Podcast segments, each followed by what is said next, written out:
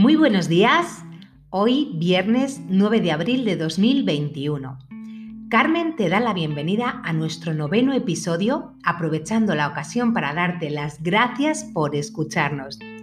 Esta semana es una semana especial porque celebramos los Días Europeos de la Artesanía y nuestro municipio, Valdemorillo, desempeña un papel importante. Desde 2002 en Europa se celebran los Días Europeos de la Artesanía a principios de abril. Nuestros vecinos franceses comenzaron con esta fantástica iniciativa en la que hoy participamos 18 países de toda Europa. El objetivo de esta semana es promocionar los oficios artesanos, dar visibilidad, protagonismo y continuidad a todo el gremio conocer y divulgar diferentes técnicas relacionadas con el arte, la cultura, la autenticidad e identidad de los lugares. Por aportar un dato medible, sabed que la artesanía es una actividad que económicamente en España mueve 4.000 millones de euros al año. Así que desde Escucharte Valdemorillo queremos apoyar y participar con nuestros artesanos y artistas vecinos, dándoles un lugar en nuestro episodio. ¿Quieres saber cómo? Sigue escuchando y lo descubrirás en unos minutos. Por cierto, aprovecho para avanzarte también que hoy están con nosotros Iván Pizzolu y Héctor Delgado en La Voz del Creativo, Santiago Herranz en Breves Culturales y Mercedes en Por Humor al Arte. ¿Qué me dices? ¿Comenzamos?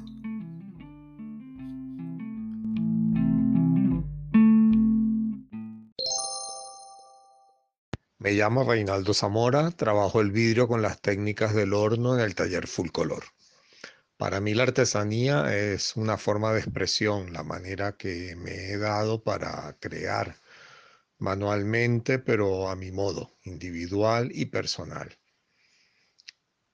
Al igual que cada uno tenemos nuestras propias manos y nuestra propia mirada, de esa misma forma lo que creamos con ellas es único pongo mi propia visión en esas piezas que trabajo, bien sean piezas útiles o decorativas o, las dos cosas, pero buscando que sean bellas, pero bellas a mi estilo.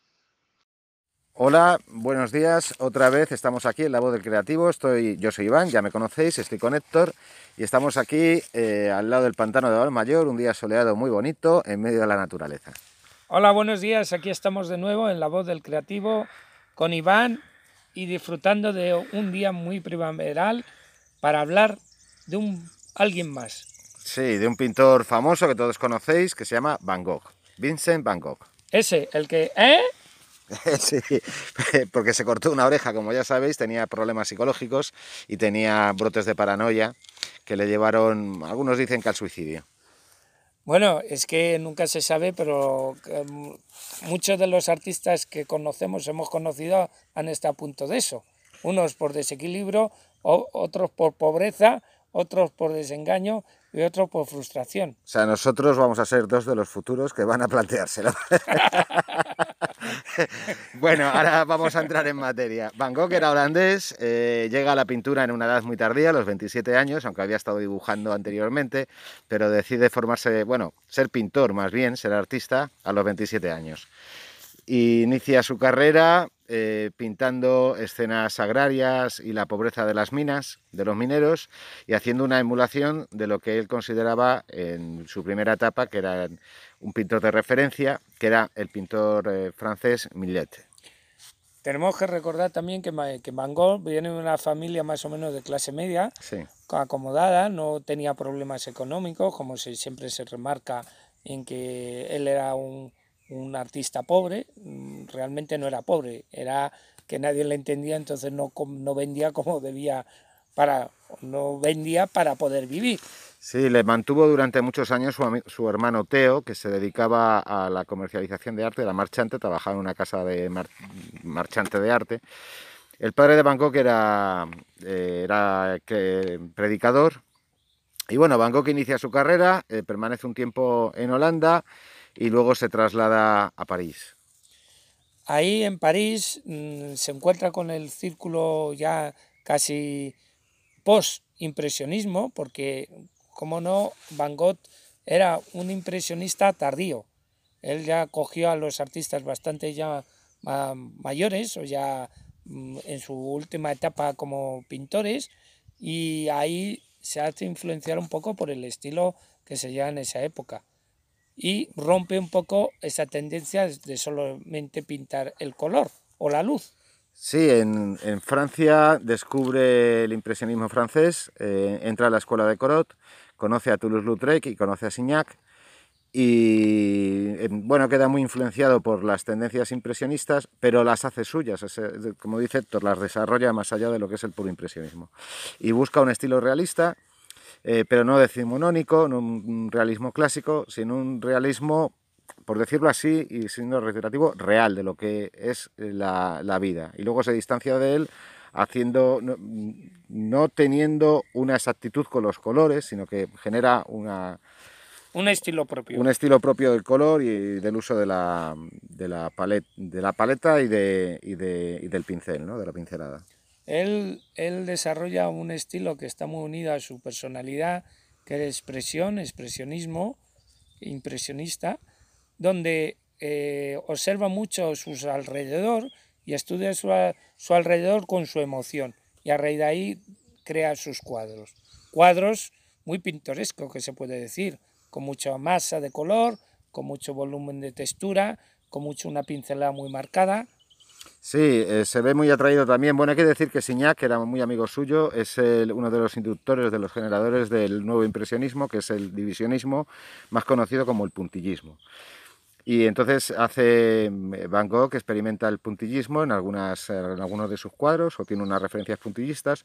Y luego, una vez eh, habiendo hecho la formación en París o habiendo desarrollado más bien su carrera parisina, se traslada al sur de Francia eh, intentando buscar, porque estaba muy influenciado también por el japonismo y por las imágenes del arte japonés, se traslada al sur de Francia, lo que es la Provence, la Provence eh, bueno, porque intenta encontrar allí una inspiración de paisajes japoneses. Encuentra una correlación entre el paisaje del sur de Francia y las, eh, y las pinturas japonesas.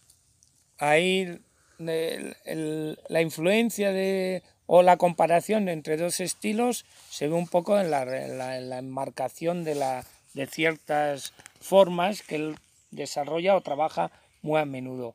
Una de las características de los cuadros de Van y no tenemos que olvidar, son sus cielos, donde, donde une mucho la luz con la, con, la nubosidad y con los claros oscuros de la noche hasta el punto que hoy en día grandes astrólogos se han, mm, se han, fijado en ese tipo de pintura para estudiar las vías lácteas que en sí Van Gogh observó en su tiempo o en su época. Sí, tenía, bueno, como ha dicho Héctor, es un pintor que sobre todo al final de su etapa, en la etapa en el sur de Francia, eh, usa grandes eh, cantidades de pintura en los cuadros, tiene una pintura en cierto sentido desde un punto de vista técnico bastante vasta, pero mm, usa el color de una forma muy exquisita, con muchísimo gusto. Y llegaba incluso a aplicar el color de forma directa desde los tubos. Eh, nunca, en realidad solo vendió un cuadro en su vida, que se lo compró su hermano Teo, y recibió solamente un encargo. Eh, bueno, y tiene una producción acelerada. Van Gogh solo desarrolla la carrera durante 10 años porque empieza a los 27 y se suicida, esto no está claro si se suicidó, a los 37 años. Y ahí la, la anécdota de que Van Gogh fue resucitado por un empresario japonés que le apasionó su historia, su vida, invirtió tanto dinero que de repente Van Gogh, al ser un desconocido pintor, me refiero en el mundo historia, pasó a ser uno de los grandes pintores del siglo XX. Sí, junto con otros pintores posimpresionistas o modernistas, eh, Van Gogh forma parte esencial de las vanguardias del siglo XX porque inicia un proceso de pintura que es expresionista, que está, eh, de, la cual se nutren y quedan muy influenciados los, quedan muy influenciados los pintores alemanes, como Liebermann. Y para terminar, y disfrutando de la vida de un artista como fue Van Gogh, te dejamos, os dejamos para la próxima, que será de... yo creo que Toulouse-Lautrec es una opción o no sé, bueno, lo podemos ir viendo. Lo, lo veremos. O Caravaggio. O, Caravaggio, podemos pasar de, siglo. Sí, podemos pasar de siglo y de tendencia pictórica. Será Caravaggio. es interesante la vida de Caravaggio. Y además tiene alguna influencia uno de otro. hasta, la próxima. Hola, soy Ana del Burgo. Soy tejedora. Me gusta utilizar en mis trabajos eh, materiales y fibras naturales, como la lana, el algodón, el lino. El tejido me ofrece la posibilidad de crear desde pequeños tapices en telar, decoración con, con junco, con la técnica de la cestería y sobre todo lo que es mi debilidad, el ganchillo. Con él puedo tejer prendas de vestir, complementos, objetos de decoración. Y la artesanía, la artesanía es respeto, es cuidado. Es un oficio que da valor a todo lo que nos llega de nuestros antepasados. Ellos durante siglos han conseguido transmitir y hacernos llegar este conocimiento este saber cuidar de los materiales, de la manera de trabajar. De ellos nos llega esta actividad sostenible y cuidadosa con el entorno, con el tiempo de dedicación para que cada pieza que se crea pueda transmitir valores, emociones y todo lo que ocurre en el proceso de creación. Buenos días, soy Héctor Delgado Millán, escultor, creativo y profesor sobre la talla en piedra. Maestro, se podría decir mejor. Me dedico a la escultura desde hace casi 20 años. Me dedico a ello plenamente, he conocido sus bases fundamentales de desarrollo. Se puede decir que, como todo arte creativo, tiene una base artesanal. Soy un creativo, luchador vocacional, profesional y por ello en el Día de la Artesanía apoyo ese valor, esa ayuda, ese reconocimiento hacia algo que cada vez más estamos más olvidados o perdidos.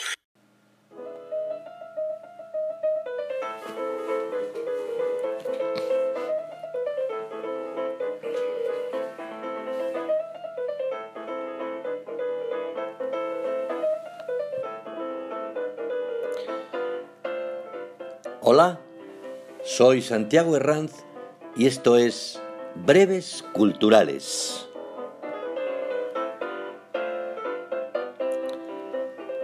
De nuevo hoy dialogamos sobre cultura en general y sobre teatro en particular. Y siempre te lo digo, pero es que a mí eso me hace especialmente feliz. Y empezamos. En este momento en el que te hablo, todavía no tengo claro si la obra de teatro El bar que se tragó a todos los españoles es la más característica de su autor, Alfredo Sanzol, o no tiene nada que ver con sus últimas obras. La Respiración, que fue Premio Nacional de Literatura en el año 2017, o La Ternura, que fue Premio Valle Inclán en el 2018. Pero al margen de esta disquisición sin importancia, la obra estrenada en el mes de marzo de este mismo año puede ser definida como un espectáculo completo, en el que incluso el decorado inicial, un bar que va evolucionando con los personajes y transformándose en torno al protagonista hasta llegar a su final, por supuesto, feliz. Dice Alfredo Sanzol que se ha basado en la experiencia de su padre. Entró en un seminario a los 12 años y aprovechando la breve etapa de apertura de la Iglesia Católica con Juan XXIII como Papa en el año 1963, decide abandonar el sacerdocio e irse a los Estados Unidos a estudiar y trabajar. Jorge Arizmendi, el protagonista de la obra, aterriza en el estado de Texas, donde una congregación de escolapios le ayuda a buscar un trabajo de vendedor de aspiradoras e iniciar así una nueva vida. A partir de ese momento, inicia un recorrido por su vida como si fuese una movie road cinematográfica. Se encuentra a un matrimonio de rancheros que le confunden con un hijo recientemente perdido. Es buena gente que llegan a ofrecerle el rancho donde viven como herencia si se queda con ellos. En ese transcurrir, en ese caminar, conocerá el sexo por vez primera con una mujer en otro bar de españoles y aprenderá a no fiarse de nadie porque hasta la policía puede aliarse con tramposos sin escrúpulos para robarle la cartera en ese momento. Pero siempre sale adelante, hasta que en uno de sus encuentros conoce a una mujer española y regresa en su busca hasta Madrid, donde ambos se enamoran. Hay personajes que captan nuestra atención y que no se olvidan. Para mí, el mejor dentro de esta función era un cura funcionario en el Vaticano llamado Chistorro. ¿Imagináis? Un cura navarro con habla y pinta de agricultor de la Ribera Navarra.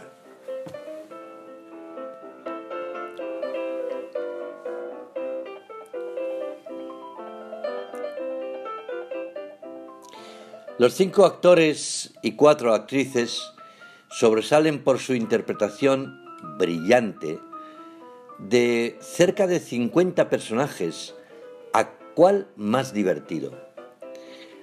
Debo confesaros que no soy un espectador de risa fácil y para mi gusto tampoco eso es un criterio de calidad de un espectáculo. Pero no puedo dejar de señalar que durante las tres horas que dura la representación, el público no dejó de reír a carcajadas, incluso llegando a aplaudir al final de alguna de las escenas que conforman este espectáculo. Si podéis, no dejéis de ir a verla, saldréis encantados y habiendo disfrutado de una excelente tarde de teatro.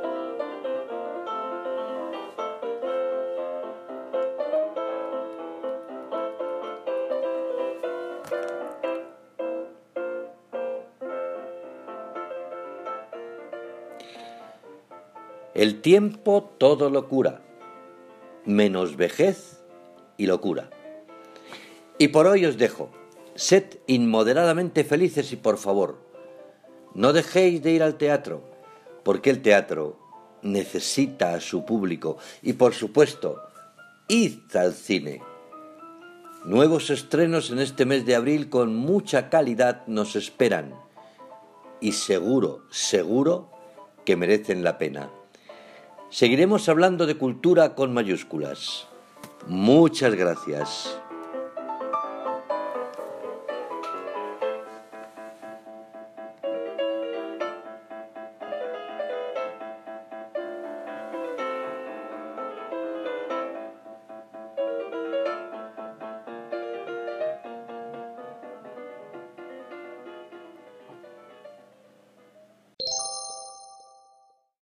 Hola, mi nombre es Diana Nieto de Creando Sentido.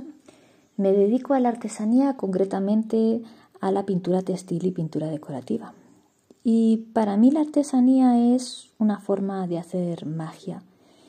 Es una forma de hacer magia porque me permite trasladar pensamientos y sentimientos, algo que no es medible, algo que es intangible e inmaterial, al mundo material, de algo que no existe pasamos a algo que existe, bueno, o de algo que no se puede medir y no se ve, pasamos a algo que se puede medir, que se puede ver y que se puede tocar. En mi caso lo que intento es trasladar sentimientos de belleza, de armonía, de paz y de serenidad a objetos que utilizamos en nuestra vida cotidiana, a prendas que podemos vestir, con la intención de que las personas que los lleven o que los utilicen o que los contemplen se sientan mejor de igual forma que yo me siento mejor cuando estoy trabajando en ellos, cuando estoy intentando plasmar algo armónico y algo que dé paz en el mundo material.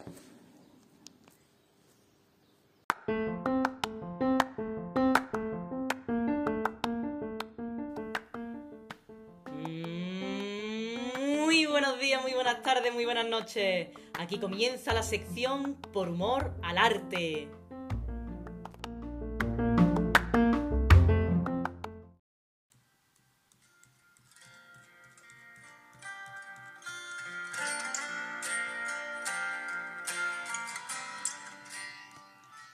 Hola. Hoy me apetece hablar de defectos. Defectos tenemos todos, ¿eh? Eso hay que tenerlo bien clarito. Pero yo creo que a unos defectos habría que darle menos importancia que a otros. Por ejemplo, me sobran unos cuantos kilos. ¿Qué le vamos a hacer? Mi cuerpo serrano, como los buenos jamones, está rodeado de una buena capa de grasa. ¿Y qué? ¿Te afecta mucho? Mis niños desde luego están encantados, ¿eh? Dicen que soy muy achuchable. Te voy a decir una cosa. Bueno, lo dijo Isaac Newton, gran físico del siglo XVII. Dijo Newton, me gustan las personas gorditas. Pero como no quedaba serio dicho así, al final publicó, a mayor masa, mayor fuerza de atracción. Ellas las prefieren súper gordas, gordas, gordas, muy, muy gordas, gordas, gordas y apretadas. Otro defecto. Ser sensible. Vamos a ver, que si yo fuera una piedra o un muro de hormigón, pues vale, entiendo que me digas que soy una rarita porque soy sensible. Pero por favor, que soy una persona humana, con sentimientos. Y si vienes a cada poco a decirme, ay, pero qué sensible eres, hija, pues eso no me ayuda mucho, la verdad. Si a ti te pasa como a mí, que tienes siempre los sentimientos a flor de piel, te voy a dar un consejo. No llores por alguien que no merece tus lágrimas. A no ser que mates a alguien y tengas que llorar en su funeral para no levantar sospechas. Ah, ahora bien, un defecto que sí hay que tratar con seriedad es la impuntualidad. Hombre, claro. Si tú eres impuntual, afecta a los demás, que siempre te tienen que esperar. A no ser que quedes con otros impuntuales. Como, como aquel que fue a un local comercial y dice, ¿es aquí la reunión de personas impuntuales? Y le contestan, fue ayer. Pero acabamos de llegar todos, ¿eh? Pase, pase. Ay, pero ojo que no todo vale, ¿eh? Que a cualquier cosa ya se le llama defecto.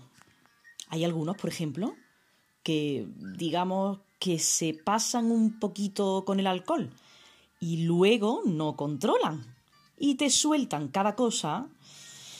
Ay, como una vez que vi a, a dos viejecitas de paseo por la ciudad y le preguntan a un borracho ¿Sabe dónde está el Museo de las Momias? Y el borracho contesta Si no saben regresar, ¿para qué salen? Yo seguiré intentando controlarme cuando me digan la típica frase de tú solo sé tú misma y no hagas ninguna estupidez. Pero a ver, ¿en qué quedamos? Yo soy así y así seguiré, nunca cambiaré. Adiós.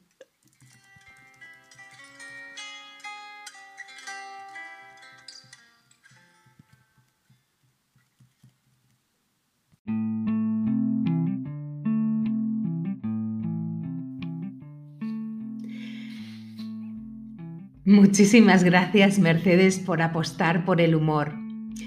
Gracias a, todos los colaboradores, a los artistas y artesanos que hoy habéis formado parte de Escucharte Valdemorillo. Te recuerdo a ti, querido oyente, que puedes escribirnos a escuchartevaldemorillo.com o a nuestras redes sociales en Facebook e Instagram. También podéis suscribiros a nuestro canal de YouTube, donde están colgados todos los episodios del podcast y un breve vídeo de nuestra Asociación Sociocultural Cultivarte Valdemorillo. Por último, y para finalizar, tened presente que desde el pasado martes hasta el próximo domingo, hoy viernes, mañana sábado y pasado domingo, hay planificadas diferentes actividades gratuitas en la Casa de la Cultura relacionadas con la artesanía, donde podrás participar y experimentar solo o en familia si así lo deseas. Los artesanos de Valdemorillo te esperan. Me despido por hoy invitándote a disfrutar y participar con nuestros vecinos artesanos. Como decía Albert Einstein, el arte es la expresión de los más profundos pensamientos por el camino más sencillo. Hasta pronto amigos.